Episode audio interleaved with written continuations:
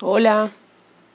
Hoy hablaremos sobre la prevención de la drogodependencia en el ámbito educativo, que corresponde al módulo 6 del Máster en Conductas Adictivas. Ubiquemos inicialmente el concepto de prevención. La prevención es una medida o disposición que se toma de manera anticipada para evitar que suceda una cosa considerada negativa. El asunto negativo, en este caso, es la drogodependencia. Y las medidas a tomar en el ámbito educativo serían las siguientes. Primero, la responsabilidad será de un equipo de trabajo conformado en la institución educativa, quien tratará todo lo concerniente a la promoción de la salud, como principio fundamental que previene enfermedades vinculadas a las drogas, drogodependencias y malos hábitos de este tipo. 2. Conocimiento general sobre formación de hábitos saludables. O sea, todos debemos conocer qué son los hábitos saludables.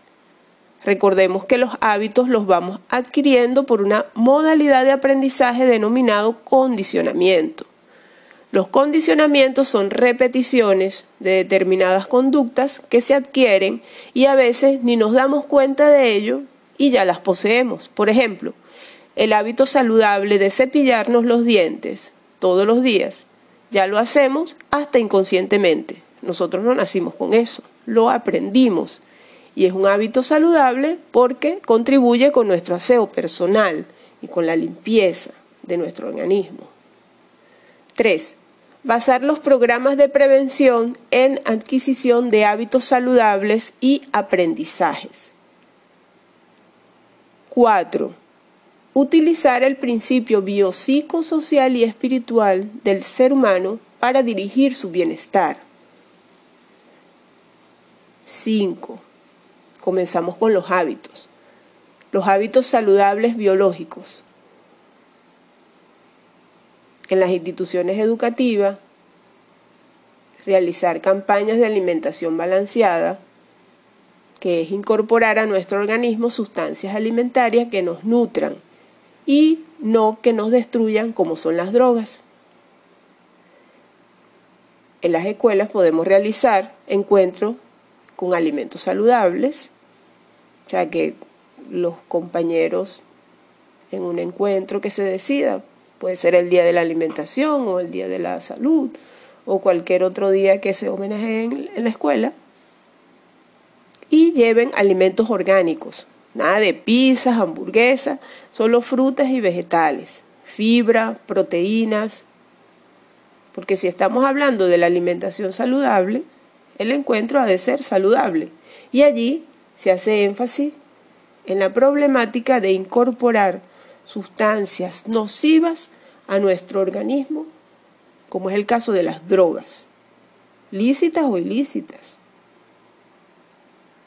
Otro ejemplo de hábitos saludables biológicos es realizar ejercicio físico tres veces a la semana como, como actividad de descanso y relajación en el aula. Movimiento, mucho movimiento en el aula. Sexto, los hábitos saludables psicológicos. Cuando lleguemos al colegio o a la institución educativa, el docente realizará un ritual diario de agradecimiento por el oxígeno a nuestro alrededor para respirar. Por ejemplo, la idea es agradecer y no quejarse, lo cual se irá convirtiendo por repetidas veces en un hábito saludable. Agradecer, agradecer, agradecer y no quejarse. Eso comienza desde la escuela y en la familia, claro. Séptimo, hábitos saludables sociales. El educador utilizará herramientas pedagógicas de equipos de trabajo, realizará actividades en grupo, debates, dramatizaciones sobre lo dañino del consumo de drogas, y cómo los amigos ayudan a salir de esa problemática. Octavo, hábitos saludables espirituales. Se enseñará a meditar, estar en silencio con atención plena a su respiración o algún elemento de la naturaleza. Realizarán paseos a la naturaleza, siempre haciendo eh, énfasis en lo saludable de nuestros hábitos. Este equipo de prevención educativo, la escuela deberá tener un equipo de prevención de esta problemática,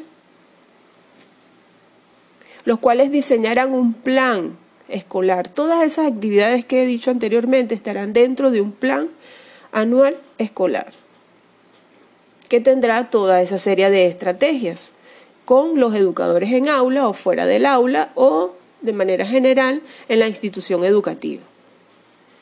Este equipo de trabajo realizará acciones deportivas, recreativas, culturales, como por ejemplo obras de, teatro alusivas a esta problemática, que indique cómo salir de este problema o decirle no a allegados que consumen. Crear canciones sobre promoción de la salud y vida saludable, por ejemplo, con el coro infantil o con el equipo de música, realizar salidas o paseos a lugares naturales y recreativos que promueva lo saludable de las caminatas y el ejercicio físico. Realizarán campañas informativas en carteleras, redes sociales, u otros medios de comunicación sobre esta problemática. Actividades psicoeducativas y también contar en la biblioteca o los, las aulas de clase con libros de lectura sobre las drogas, sobre sus efectos nocivos y sobre promoción de la salud, por supuesto, que sean utilizados para tratar algún contenido pedagógico como por ejemplo la comprensión lectora.